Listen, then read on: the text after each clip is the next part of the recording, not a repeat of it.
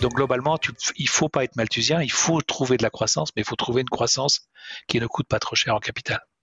Et c'est ça l'exercice compliqué. Donc tu vois, je sais pas, tu une boîte de soft, tu as une partie self-service, tu as une partie euh, PME, tu as une partie grand compte. Bah, puis dans les grands comptes, tu as une partie euh, financial services, une partie retail, une partie je sais pas quoi.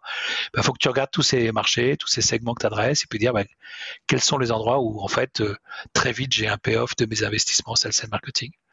Là où il est à deux ans, bah, peut-être que j'ai pas les moyens aujourd'hui de les faire, il faut que je les arrête. Là où il est à trois mois, c'est une évidence, il faut peut-être même que j'investisse plus euh, pour, pour que mon équation économique et ma pérennité soient, soient plus rapides à atteindre.